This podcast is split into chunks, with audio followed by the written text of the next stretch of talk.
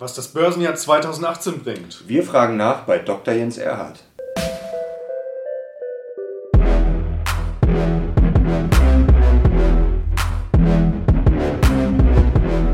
Servus Leute und herzlich willkommen in unserem neuen Video. Die Jungs von der Mission Money sind back und heute haben wir wirklich einen ganz besonderen Gast für euch und zwar Dr. Jens Erhardt ist einer der renommiertesten Börsenexperten Deutschlands und auch einer der größten Vermögensverwalter. Herzlich willkommen, Herr Erhardt. Vielen Dank, dass Sie sich Zeit nehmen. Und Sie sind ja wirklich, also mehr Erfahrung kann man eigentlich nicht haben. Ich glaube, mehr als 40 Jahre an der Börse. Mhm. Jetzt würde uns zwar natürlich interessieren und auch sicher unsere Zuschauer da draußen, was hat sich denn im Zeitverlauf geändert? Also ich habe schon während meines Studiums mit Börsen äh, Titeln rumhantiert und das sind also jetzt praktisch 50 Jahre, seit ich also mich in der Börse beschäftige mhm. und im Beruf bin ich jetzt so knapp 48 Jahre.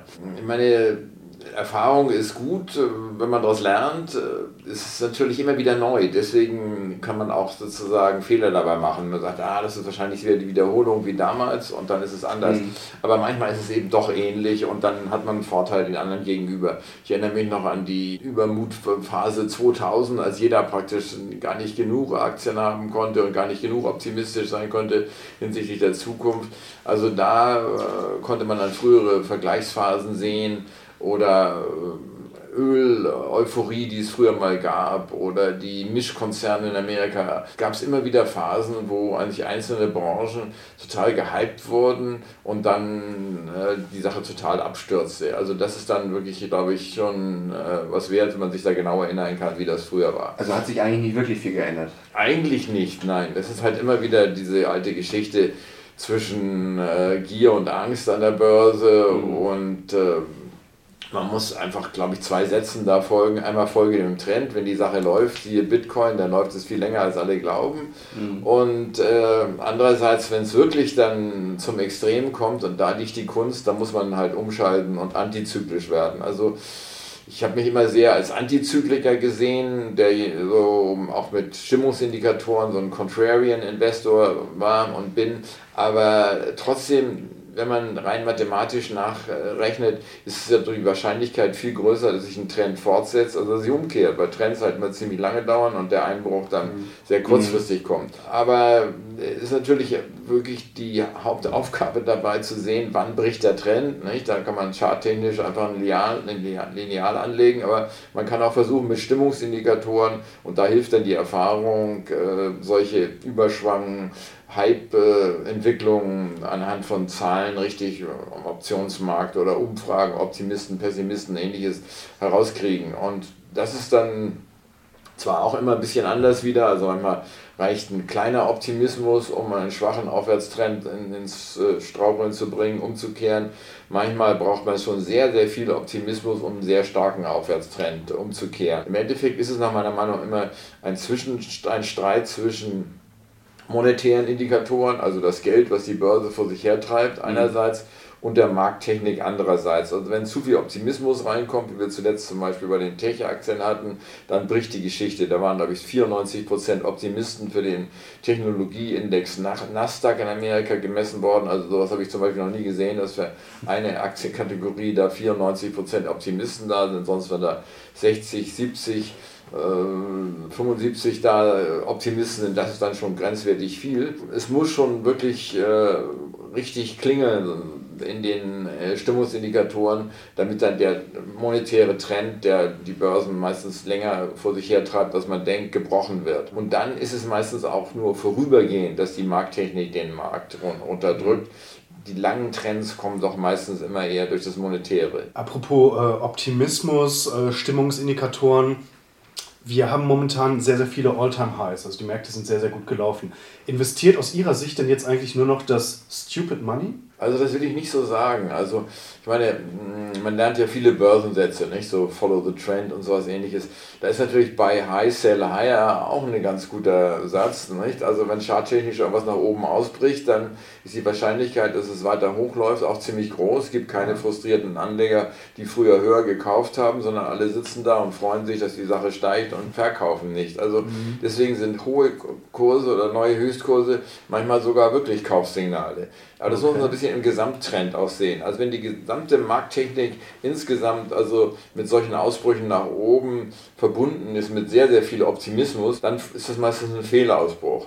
Ganz, ganz kurzfristig gesehen gibt es oft also charttechnische Ausbrüche nach oben, dann kommt der Pullback an die Ausbruchslinie und dann geht es erst richtig hoch. Also mhm. dieses äh, hochkaufen, hat auch eben seine äh, Tücken. Wenn man wirklich unmittelbar nach dem Ausbruch kauft, ist es manchmal besser, ein bisschen zu warten, bis der Pullback kommt um dann reinzugehen. Aber das ist dann so eine Feintiming-Sache. Im Grunde macht es meistens schon wirklich Sinn, Ausbrüche auch zu kaufen, wenn die Gesamtbörse in, in Ordnung ist. Es steht meistens doch irgendwas dahinter. Muss ich das natürlich als fundamental ausgerichteter Anleger, nicht meiner FFM-Methode, äh, gehe ich zuerst vom Fundamentalen aus, muss auch so irgendwie Sinn machen vom Fundamentalen, dass man nicht nur die Charttechnik sieht, aber mhm. im Optimalfall kommt das eben zusammen. Eine gute fundamentale äh, Ausgangslage, dann richtig Rückenwind von der monetären Seite, wie wir es heute eigentlich fast überall haben, niedrige Zinsen, großer Geldmengenzuwachs. Das mhm. ist eigentlich sehr, sehr positiv für den gesamten Trend, den mittelfristigen und längerfristigen Trend. Und dann als letztes eben auch, wenn die Markttechnik einigermaßen stimmt, dass nicht gerade also nun äh, Extremoptimismus herrscht.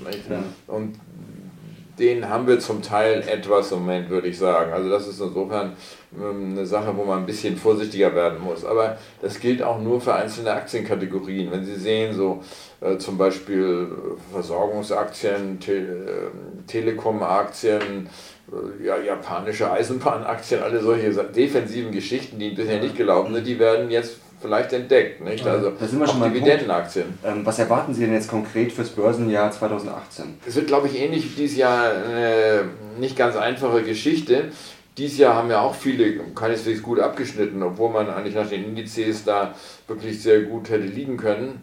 Also es gibt dann im nächsten Jahr vielleicht noch mehr Fallen als dieses Jahr. Dieses Jahr lag es im Währungsbereich sehr stark, mhm. aber auch in der Kategorie von Aktien, die man investiert hat. Also der vorsichtige Anleger ist eher schlecht gefahren.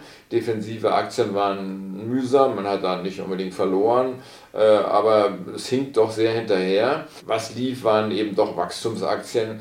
Äh, Growth war gut, Value war schlecht. Das könnte sich mal zumindest kurzfristig ein bisschen umdrehen. Auf die Dauer hm, würde ich also doch Growth nicht abschreiben. Gerade Internet ist eine Sache, die, glaube ich, sehr stark wächst. Und wir haben nicht diese Überbewertungen bei solchen Technologie- und Internetaktien, wie wir es 2000 gehabt haben. Mhm. 2000 war das ziemlich absurd. Ich weiß noch, da haben manche große Gesellschaften ihre hm, Tech-Gesellschaften an die Börse gebracht mit 50 Prozent. Und da waren diese 50 Prozent tatsächlich mehr wert als die gesamte Muttergesellschaft, die ja noch 50 Prozent gehalten hat von der mhm. gleichen Gesellschaft. Und das macht ja eigentlich überhaupt keinen Sinn. Also solche absurden Überbewertungen haben wir jetzt nicht, aber wir haben hohe Kursgewinnverhältnisse und da kann die Luft schon mal ein Stückchen wieder rausgehen. Aber ganz langfristig gehen natürlich in einer Welt, wo das Wachstum nicht so hoch ist und demografisch und verschuldungsbedingt wird das Wachstum wahrscheinlich nicht so groß sein, da geht man eben auf Wachstumsaktien und sagt, aha, da geht es eben besser aufwärts als woanders. Aber das bezahlt man eben auch.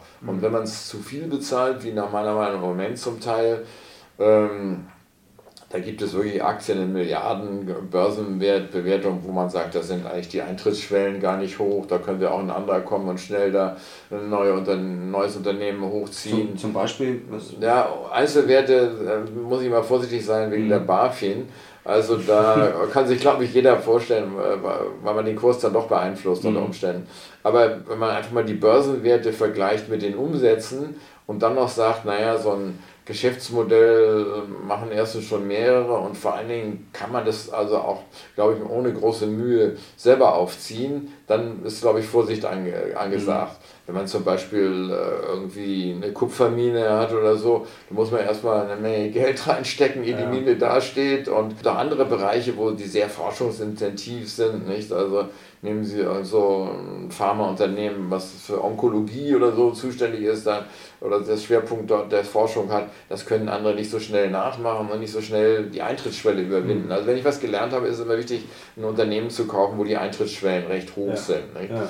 Also entweder durch Investitionen oder Know-how oder, oder wie auch immer. Also wenn man einfach so ein Startup hinstellt und sagt, wir holen hier ein paar junge Leute zusammen, die irgendwo, was weiß ich, äh, an Dienstleistungsjobs machen, dann, das mhm. können im Grunde äh, viele. Und dann können dann die Favoriten sehr schnell wechseln. Darf ich da nochmal kurz einhaken? Also Sie haben ja gerade schon so einen kleinen Einblick gegeben, äh, wie Sie Unternehmen auswählen. Jetzt wollte ich nochmal, KGV haben Sie auch angesprochen, da hatten wir jetzt neulich Ken Fischer zu Gast übrigens. Der hat gesagt, KGV gucke ich mir überhaupt nicht an, spielt überhaupt keine Rolle. Wie kann man sich denn jetzt bei Ihnen äh, im Hause so einen Aktienauswahlprozess eigentlich vorstellen? Was gucken Sie sich neben den Markteintrittsbarrieren möglicherweise noch zusätzlich an? Ja, ich meine, ich habe davor wirklich ziemlich am Anfang schon, also bald noch am Ende meines Studiums, diese FFM-Methode entwickelt. Da ich war einer der wenigen Börsianer, die damals das so wissenschaftlich aufgezogen haben, die ganze Aktienanalyse.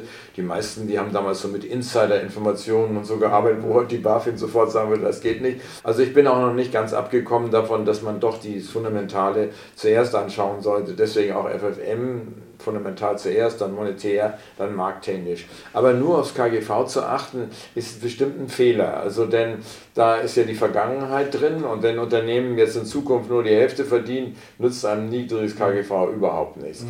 Wenn man dagegen zum Beispiel einige äh, Werte, die jetzt sehr, sehr gut gelaufen sind, da also kann ich ja auch mal irgendwie einen Namen nennen, so, so äh, Pret-à-Portier zum Beispiel, nicht? Äh, ähm, diese YOX-Aktie haben wir auch lange Zeit gehabt, aber da haben wir uns dann auch wieder mal verabschiedet, wenn die Kursgewinnverhältnisse einfach sehr hoch sind. Also insofern sind Kursgewinnverhältnisse, glaube ich, schon, wenn die so völlig astronomisch sind, dieser Hinweis, dass man sagt, na, also zumindest könnte die Aktie mal eine Pause einlegen. Es sind ja viele gehypt jetzt, ich meine, ich, zum Beispiel jetzt Netflix, Amazon und so weiter und so fort. Ja, ja. Äh, sehen Sie da irgendwie Gefahr, dass diese Tech-Aktien doch bisschen zu teuer sind schon? Also gerade Emmes ist ein gutes Beispiel, dass äh, große Gewinnverhältnisse wirklich keine Rolle spielen. Wenn jemand nur auf Growth aus ist und also praktisch man sich ausrechnen kann, dass die mit dieser Größe dann tatsächlich auch später sehr viel Geld verdienen werden, dann denkt die Börse dort eben sehr im Voraus. Insofern ist Amazon sicher auch äh, langfristig wahrscheinlich, obwohl sie so teuer ist, nicht nur optisch, auch bezogen auf die analytischen Kennzahlen, wahrscheinlich auch, auch langfristig eine Aktie, wo ich mir gut vorstellen kann, dass sie gut ihren Weg macht. Aber ich würde also die analytischen Kennzahlen nicht völlig vergessen. Aber mhm. wenn man sozusagen so in den Computer eingibt, spuckt mir die Aktien aus mit den niedrigsten Kursgewinnverhältnissen, da wird man wahrscheinlich eher eine Negativauswahl sogar finden, weil es auch Gründe gibt, warum die Aktien so niedrige Kursgewinnverhältnisse haben.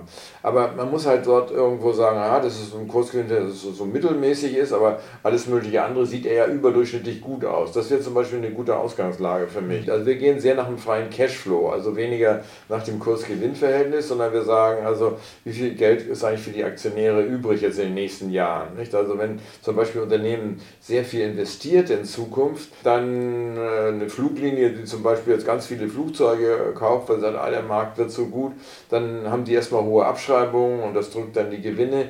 Also da wäre der freie Cashflow dann ziemlich gering. Oder wenn man jetzt das Autounternehmen meinetwegen zweistellige Milliarden in China investieren will in nächster Zeit, dann ist das Geld erstmal weg und bringt noch nichts gleich. Also man muss eher dann investieren, wenn die Investitionen gemacht sind und zwar schon anfangen, sich zu dieses Payback eben zu, mhm. zu rentieren, zu amortisieren. Also da ist äh, der freie Cashflow, glaube ich, mit die beste Ertragszahl und nicht das Kursgewinnverhältnis. Und natürlich eine Hochrechnung, wie das äh, die nächsten Jahre voraussichtlich sein wird. Sonst sehen wir uns auch zum Beispiel das Management an, wenn wir hier Aktien kaufen für Fonds oder Vermögensverwaltung weil man manchmal im Gegenüber schon sieht, sind das gute Leute oder nicht. Und gerade wenn man die mehrere Jahre kennt und im Allgemeinen äh, besuchen wir die Unternehmen doch länger, bevor wir wirklich größere Mengen investieren, dann gibt es schon ein Feeling über die Aussichten. Nicht? Also ganz einfach so das Persön die persönliche Chemie, möchte ich fast sagen. Also wie kann man sich das vorstellen? Wenn Sie jetzt beispielsweise in die Deutsche äh, Telekom investieren wollen, dann rufen Sie auch mal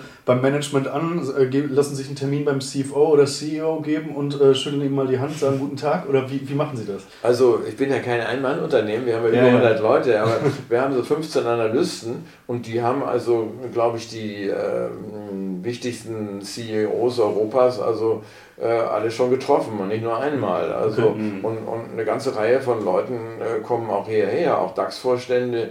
Also wenn man hier der zweitgrößte der Branche ist, dann hat man den Vorteil, dass die dann auch zu einem kommen. Also wir verwalten jetzt 12 Milliarden und dann sagen die dann auch, naja, also der hat dann schon einen gewissen Einfluss auf unseren Kurs, also gehen wir da hin. Können Sie dann direkt weiterschicken, auch gerne immer damit zu uns.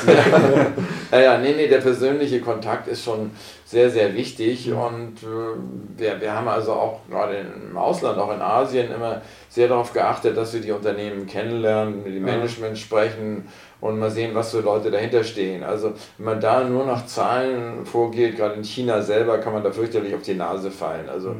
die Chinesen lernen schon in der Schule da, also früher haben uns die bösen äh, Kolonialisten hier schwer geärgert und jetzt haben wir so ein historisches Recht, die mal zu ärgern. Das lernen die echt in der Schule und äh, die heißen ja immer noch auch in Hongkong die Kwai Los, die weißen Teufel. Und das ist einfach ganz offizielle Bezeichnung. Die heißen einfach Kwai Los, die, die, die Expats, nicht? die Ausländer da. Ja. Da steht auch in der Zeitung, dann der South China Morning Post, die Kwai Los nehmen uns die Wohnung weg und so. Also die haben schon ein bisschen so den, den Sport manchmal auch zu sagen, naja, also die, die, die, die Ausländer kommen nicht gerade zuerst. Nicht? Ja. Also da muss man in China selber viel mehr aufpassen. Hongkong ja. ist mehr so eine weltoffene Stadt, da ist man als Ausländer also durchaus äh, gleichberechtigt. Aber in China selber ist das alles schwierig. Äh, selbst in Japan ist es nicht ganz einfach, weil viele Unternehmen äh, schon mal gar keine englische Website haben. Und wenn man auch mhm. anruft bei denen, dann sind die manchmal im Englisch nicht so gut. Und China ist schon schwieriger als zum Beispiel Hongkong. Also Hongkong ist wie bei uns. Also da können sie sich wunderbar mit den Leuten Englisch unterhalten und die sind sehr offen und sehr transparent. Und wenn die krumme Sachen machen, die haben ja englisches Recht übernommen, also da wird also drakonisch bestraft. Also da hat man wirklich als Aktionär einen guten Schutz. In China selber kaufen wir eigentlich äh, nie, wir kaufen nur über Hongkong und wer in Hongkong zugelassen ist, hat da also auch schon meistens von der Seite her ähm, eine vernünftige Unternehmenspolitik. Wenn wir schon in Asien sind, ähm, kommen ja. wir zu den Märkten. Welche Märkte gewichten Sie denn jetzt über oder beziehungsweise welche Märkte sind Ihnen zu teuer? Also wir haben dieses Jahr, glaube ich, auch deshalb gut gelegen, weil wir Asien übergewichtet haben. Mhm. Also äh, Hongkong und, und, Japan gerade. Also das ist, glaube ich, nach wie vor ganz vernünftig. In äh, China muss man mehr aufpassen, das könnte auf Hongkong negativ ausstrahlen. Also mhm. deswegen sind wir da ein bisschen im Moment vorsichtiger. Ähm, auch Japan ist ja sehr gut gelaufen und zuletzt sind sogar die Ausländer wieder etwas rein. Ich achte mal drauf, ob die Ausländer stark drin sind. Das ist so ein markttechnischer Faktor. Ähm, Japan ist immer am Hoch, wenn die Ausländer am meisten da gekauft haben. Aber im Moment ist es eher so eine Mittelsituation. Äh, also da sieht Japan immer noch ganz gut aus. Ganz kurze Zwischenfrage zum Thema ja. Asien. Nordkorea ist da für Sie kein Faktor? Ja, gut, ich meine, das ist die alte Frage nach der Politik. Nicht? Mhm. Ähm, Sie haben gesehen bei der Ukraine oder was man auch immer nimmt, die letzten Jahre, es hat eigentlich sich nicht richtig ausgewirkt. Also, mhm. wenn die Nordkoreaner wirklich anfangen, Raketen um sich zu schießen, ich glaube, dann ähm, also richtig Kriegere, äh, kriegsmäßig unterwegs sind, dann wird sich das auswirken. Und wir haben auch japanische Freunde hier, die, die, die da wirklich schon Ängste haben, dass ihnen da was auf dem Kopf liegt. Also wenn das wirklich losginge, wäre es ganz übel. Aber ich glaube nach wie vor nicht, dass die äh, Nordkoreaner da so eine Art Selbstmord veranstalten, indem sie zuerst losschlagen. Also Trump weiß man natürlich überhaupt nicht, was er macht. Und da gibt es auch Leute, die sich da schon in Washington an allen möglichen Stellen erkundigt haben. Habe ich in Hongkong diesen äh, Gideon Rachman gesprochen, der am Dienstag immer in der Financial Times eine sehr gute politische Kolumne spricht und der äh, also noch einer der besten politischen Analysten weltweit ist, nach meiner Meinung. Und der mhm. hat da in Washington auch rumgeforscht, wie sind denn eigentlich die Aussichten, was macht er eigentlich in welchem Moment. Und der hatte mir da gesagt, dass er also schon, äh, also gar nicht wüsste, was, was eigentlich wirklich passieren würde. Dass er es nicht völlig ausschließt, dass es zu einem Konflikt kommt da. Nicht? Also das hatte mich also doch gewundert, weil ich gedacht habe, naja, also das äh, behält man irgendwo doch äh, irgendwo unter Kontrolle und, und äh, versucht da auf jeden Fall einen Krieg zu vermeiden. Also Ganz ausgeschlossen ist das fürs neue Jahr mhm. leider nicht. Aber ein ganz gutes Zeichen war vielleicht auch bisher, dass die Börsen nicht auf Politik reagiert haben. Denn wenn die Börsen insgesamt wackelig sind, dann reicht manches, manchmal so der letzte Tropfen noch, äh, um das Fass zum Überlaufen zu mhm. bringen. Das kann dann auch die Politik sein, denke ich mal. Ne? Mhm. Treffen Sie trotzdem Sicherheitsmaßnahmen? Wenn ja, welche? Und äh, meine zweite Frage wäre, Sie sind so lange im Geschäft, Sie verwalten 12 Milliarden Euro. Wie bleibt man eigentlich so lange konstant eigentlich so erfolgreich? Das ist eine gute Frage, denn als ich so angefangen habe, 1969, da gab es also viele Vermögensverwaltungen schon in Deutschland und davon gibt es nicht eine einzige mehr heute. Nicht? Das äh, heißt schon, dass die Vermögensverwaltungen meistens so ausscheiden, wenn sie eben doch große Fehler machen in der Anlagepolitik. Nicht? Also das ist schon ein hartes Geschäft. Also mhm. man muss auf die Dauer schon gut sein und der FFM-Fonds ist jetzt über 30 Jahre äh, am Markt und ist, glaube ich, tatsächlich der, der beste gegenüber dem Startzeitpunkt äh, in Deutschland gewesen in diesem Zeitraum, außer einigen Schwellenländerfonds. Er hat also so an die 9% pro Jahr gemacht in dem Zeitraum. Also äh, da, da äh, wenn man solchen Track Record hat, das finden dann auch die äh, Anleger äh, vertrauenserweckend erstens und Viele sind immer noch äh, seit der ersten Stunde, seit ich ihn aufgelegt habe, und die Vermögensseite existiert ja noch länger, sind immer noch Kunden seitdem. Springen natürlich auch immer welche ab, so inzwischen Bässen, nicht? Die sagen dann, oh, da ist bei der Konkurrenz besser. Und, aber viele haben sich dann schon auch gerade in diesem Jahr wieder geärgert, dass sie woanders hingegangen sind. Wenn wir hier 15% plus machen und, und, und hier mal anders noch 0 oder 5%, dann sagen wir, oh, hätte ich mal doch bleiben sollen. Also äh, man muss auf die Dauer also erfolgreich sein ähm, um, um zu überleben. Und wie ist man erfolgreich?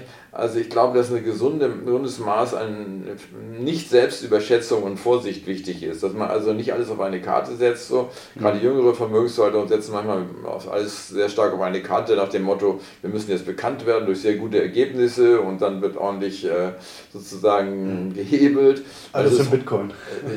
Genau, zum Beispiel, ja genau. Also wer es gemacht hat, Hut ab, aber wir haben es nicht gemacht, weil ich einfach mir nicht vorstellen kann, dass jetzt diese 1700 äh, Kryptowährungen, die es gibt, haben jetzt per heute, glaube ich, einen Wert von 330 Milliarden Dollar. Also äh, das ist also schon wirklich äh, mehr als 95 Prozent der äh, amerikanischen größten Unternehmen, also der S&P 500 Unternehmen, da sind die 500 größten Unternehmen drin und mhm. da haben 95 Prozent eine kleinere Kapitalisierung als Bitcoin. Und ich meine, Blockchain ist wahrscheinlich eine interessante Sache und vielleicht ist das wirklich die Revolution des Zahlungsverkehrs, aber dass gerade die ähm, zukünftigen Gewinne, die aus Blockchain herauskommen, nun Bitcoin zufließen sollen, das weiß ich nicht, wie das gehen soll. Mhm. Also gibt es auch jede Menge andere äh, Anbieter und äh, da wird es wahrscheinlich schon irgendwann mal auch eine Trendumkehr geben. Also vielleicht dann, wenn der Gesamtmarkt kippt, vielleicht auch schon vorher. Bitcoin hat, glaube ich, jetzt beim Höchststand 180 Milliarden Wert gehabt, Bitcoin alleine.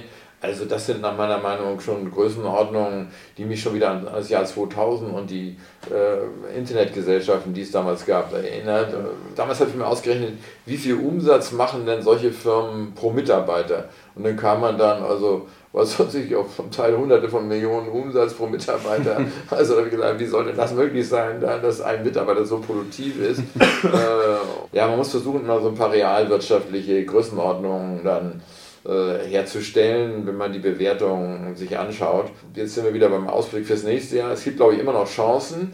Vor allen Dingen finde ich positiv, dass immer noch die monetäre Seite im Großen und Ganzen stimmt. Mhm. Nicht unbedingt in Amerika und nicht unbedingt in China, aber sonst Europa wird, glaube ich, länger Gas geben hier, äh, als viele glauben. Und Japan sieht man auch nicht die geringsten äh, monetären Einschränkungen bisher. Die wollen die zehnjährigen Zinsen bei Null halten und solange die Inflation da auch so unter einem Prozent ist, glaube ich, wird man das auch beibehalten. Also die Gefahr ist in Zukunft, dass fürs nächste Jahr die Inflationsraten doch hochgehen mhm. und dann die Notenbanken zwangsweise eine andere Politik äh, fahren müssen, also nicht so großzügig mit neuem Geld äh, sein werden wie bisher.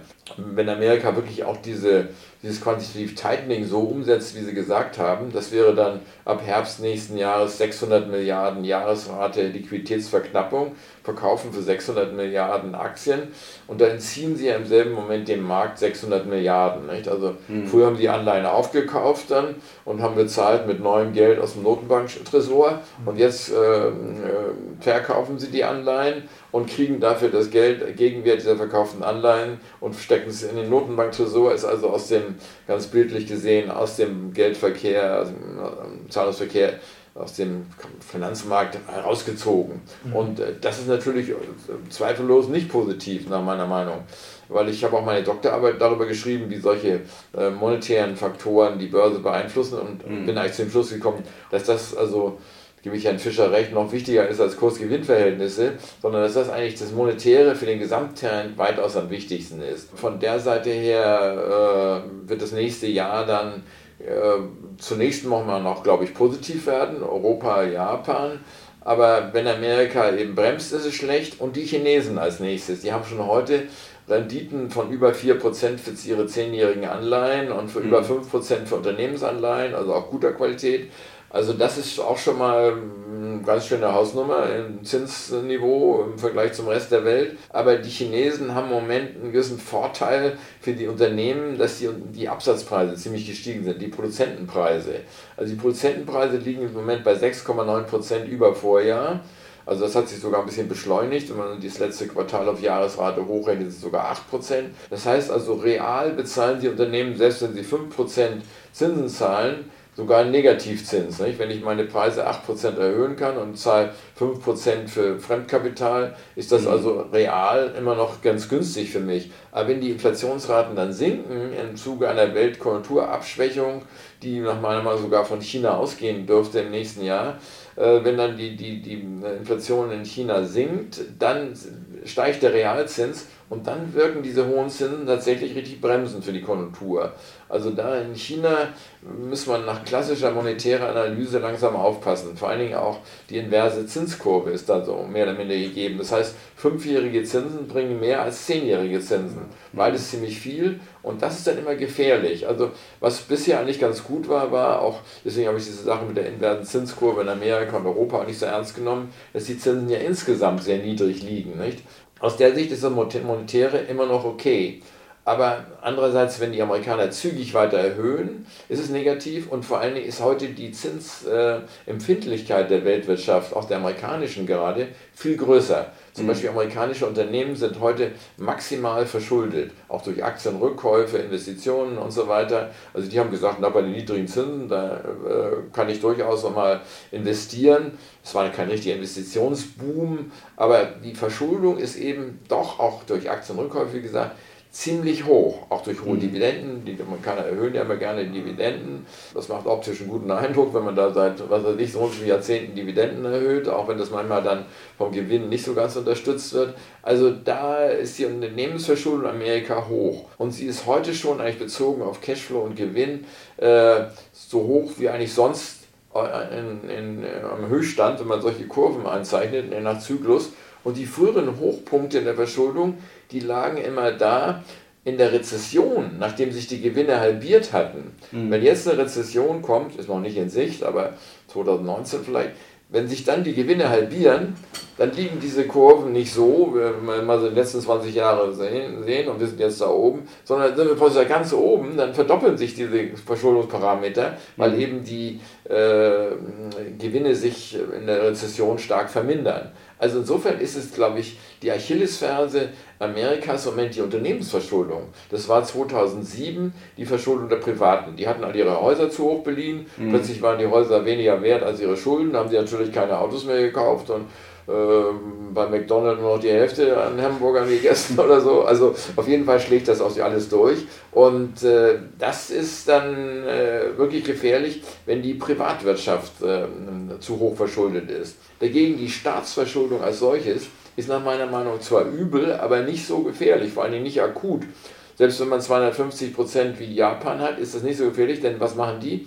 Die Staaten gehen heute hin, also Notenbankchef, gib mir mal. Und dann wird da eigentlich auch bei der EZB letztlich, wenn man ehrlich ist, wird alles rübergegeben. Das heißt, die Staaten werden eigentlich von den Notenbanken alimentiert, genau mhm. genommen. Deswegen spielen Verschuldungsraten da eigentlich nicht die Rolle, die man sonst eigentlich als vernünftiger ordentlicher Kaufmann im Auge haben sollte. Ganz kurze Frage dazu. Sie haben schon auf 2019 vorausgeblickt kurz und ähm, viele ja. Experten sagen ja auch, ja, da könnte es bergab gehen.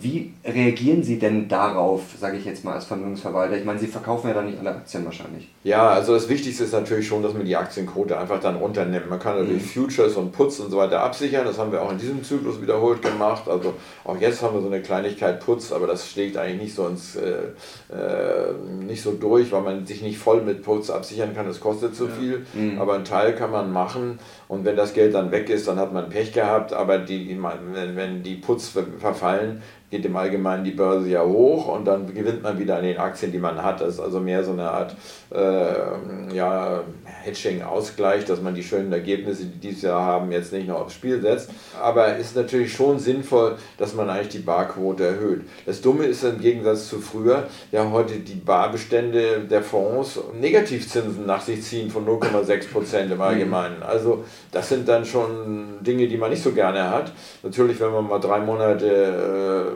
Negativzins zahlen muss, nicht? das ist dann ja auch nicht gerade sehr viel aufs Jahr, ähm, äh, dann äh, nimmt man das lieber in Kauf, als dass man bei einer richtigen Base dabei ist. Aber eine Dauerlösung ist das dann nicht, in Cash zu überwintern. Mhm. Also vielleicht muss man dann mehr ins Gold, Goldaktien. Diese Sachen könnte ich mir vorstellen, dass die dann hochkommen in solchen Zeiten. Also meine Gold, wann geht Gold? Wenn Finanzkrisen da sind, dann sagen die Leute, das Geld bei der Bank ist nicht sicher. Ich äh, kaufe Gold und tue es in Tresor also, oder in Vergrabs oder sonst was. Also das ist dann, haben wir ja gesehen in der letzten Finanzkrise, da ist, hat Gold positiv reagiert. Aber trotzdem kann man natürlich auch nicht alles, dass man dann an eine Barquote aufbaut, dann in äh, so etwas investieren. Also das ist dann schon eine gewisse Herausforderung. Was macht man? Früher waren die Banken ja sicher, da hat man einfach das Bank äh, das Geld auf der als Festgeld dann ausgeliehen, mhm. aber heute kriegt man eben für Festgeld nichts und die Banken weiß man auch nicht, wie sicher die sind. Nicht? Also aus der Sicht äh, haben wir schon bei, den, bei der letzten Finanzkrise eigentlich aufgepasst, dass wir nicht zu viele Barreserven hatten, sondern haben einfach damals, gab es noch keinen Negativzins, haben wir einfach äh, kurzlaufende Staatsanleihen gekauft. Okay. Das würden wir wahrscheinlich im Moment auch machen, aber das ist eben genau wie der Negativzins keine so gute Sache, weil man im Moment da immer noch Negativzinsen bezahlen würde. Mhm. Also da muss man sich ja im konkreten Moment was einfallen lassen. Aber wir würden nicht so zurückschauen, äh, zurückschrecken, ähm, da äh, wirklich sehr defensiv zu werden, wenn es, wenn es notwendig ist. Also mhm. diese Quotensteuerung der Aktienquote, die äh, haben wir durchaus schon immer getätigt und manchmal ist es gut, äh, in der Base natürlich, aber in so einem langfristigen Aufschwung, wir haben jetzt den längsten Aufschwung, eigentlich den zweitlängsten, der je gezählt wurde. Also da ist es dann wiederum manchmal gar nicht so gut gewesen, etwas vorsichtiger zu werden mit Putz oder so. Mhm. Aber wenn es wirklich schwierig wird und äh, gerade auch das Finanzsystem wieder Probleme macht, was nicht ganz ausgeschlossen ist. Nicht? Wir sind also doch international höchst verschuldet und ob die Notenbanken immer alles zu jedem Zeitpunkt retten können, ist eine andere Sache. Da muss man dann wirklich äh, definitiv äh, sehr de defensiv dann, dann operieren, denke ich mal. Und dann macht es auch wirklich Sinn, die Aktienquote richtig stark runterzufahren. Viele unserer Zuschauer schwören auf das Prinzip Buy and Hold. Und ähm, mhm, Sie haben ja jetzt gerade angesprochen, ja, Aktienquote sollte man vielleicht auch mal flexibel handhaben. Äh, vielleicht äh, können Sie da nochmal so ein kleines äh, Plädoyer für äh, die flexible Anpassung der Aktienquote halten oder vielleicht äh, unseren Zuschauern auch nochmal äh, so ein bisschen mitteilen, warum Buy and Hold aus Ihrer Sicht nicht immer das Optimum ist. Also Trends setzen sich fort, lange Trends, da ist es gut, das Buy, Buy and Hold. Äh, Wenn es dann kippt, ist es schlecht. Also ich habe den Costolani ja noch gut gekannt und auch Vorträge mit ihm zu halten, gehalten. Mhm. Und wenn ich ihn dann in so einem Louis Paul Café getroffen habe, gesagt, hallo junger Mann und so. Also da haben wir uns mal sehr gut verstanden. Und der hatte ja diese Schlaftablettentheorie. Genau. Der hat gesagt, mhm. also kaufen und liegen lassen.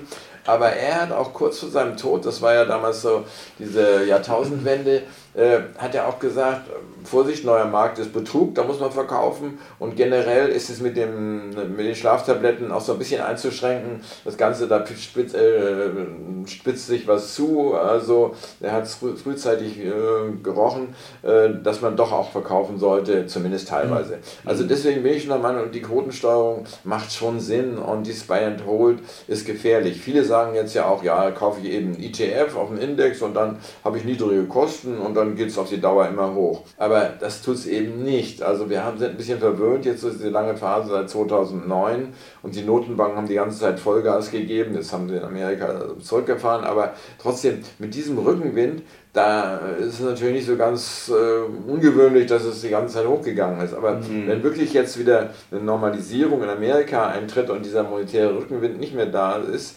dann wird es mehr Schwankungen geben und ich könnte mir vorstellen, dass das aktive Management dann mehr bringt, also nicht das Buy and Hold, was ja auch eben ETFs bedeutet, sondern aktiveres Steuern der Barquoten und auch Umschichten, äh, dass das dann mehr bringt, nicht von aggressiveren Bereichen äh, auf, auf defensivere Bereiche umschichten, dass das schon etwas bringt. Man sieht es auch, lange Zeit haben die, die aktiven Fondsmanager tatsächlich nicht sonderlich gut abgeschnitten äh, gegenüber den passiven Investments, aber dieses Jahr gibt es doch also in den meisten Ländern eine ganze Reihe, also meistens sogar die Mehrzahl, über 50 Prozent der Fonds, die ähm, waren, ähm, also die Aktiven waren besser. Wenn alles mit ganz niedriger Volatilität, ist ja ungewöhnlich, wie niedrig die jetzt mhm. ist, nicht nur für, für Aktien, auch für Anleihen und Währungen, wenn da die Schwankungen mal so wie bei Bitcoin da so groß werden, also dann möchte ich nicht wissen, ob man sich dann so wohlfühlt mit diesen einfach kaufen und liegen lassen, dann ist es vielleicht doch sinnvoll, mal ab und zu auch sich zu überlegen, ob man nicht mal Gewinne mitnimmt äh,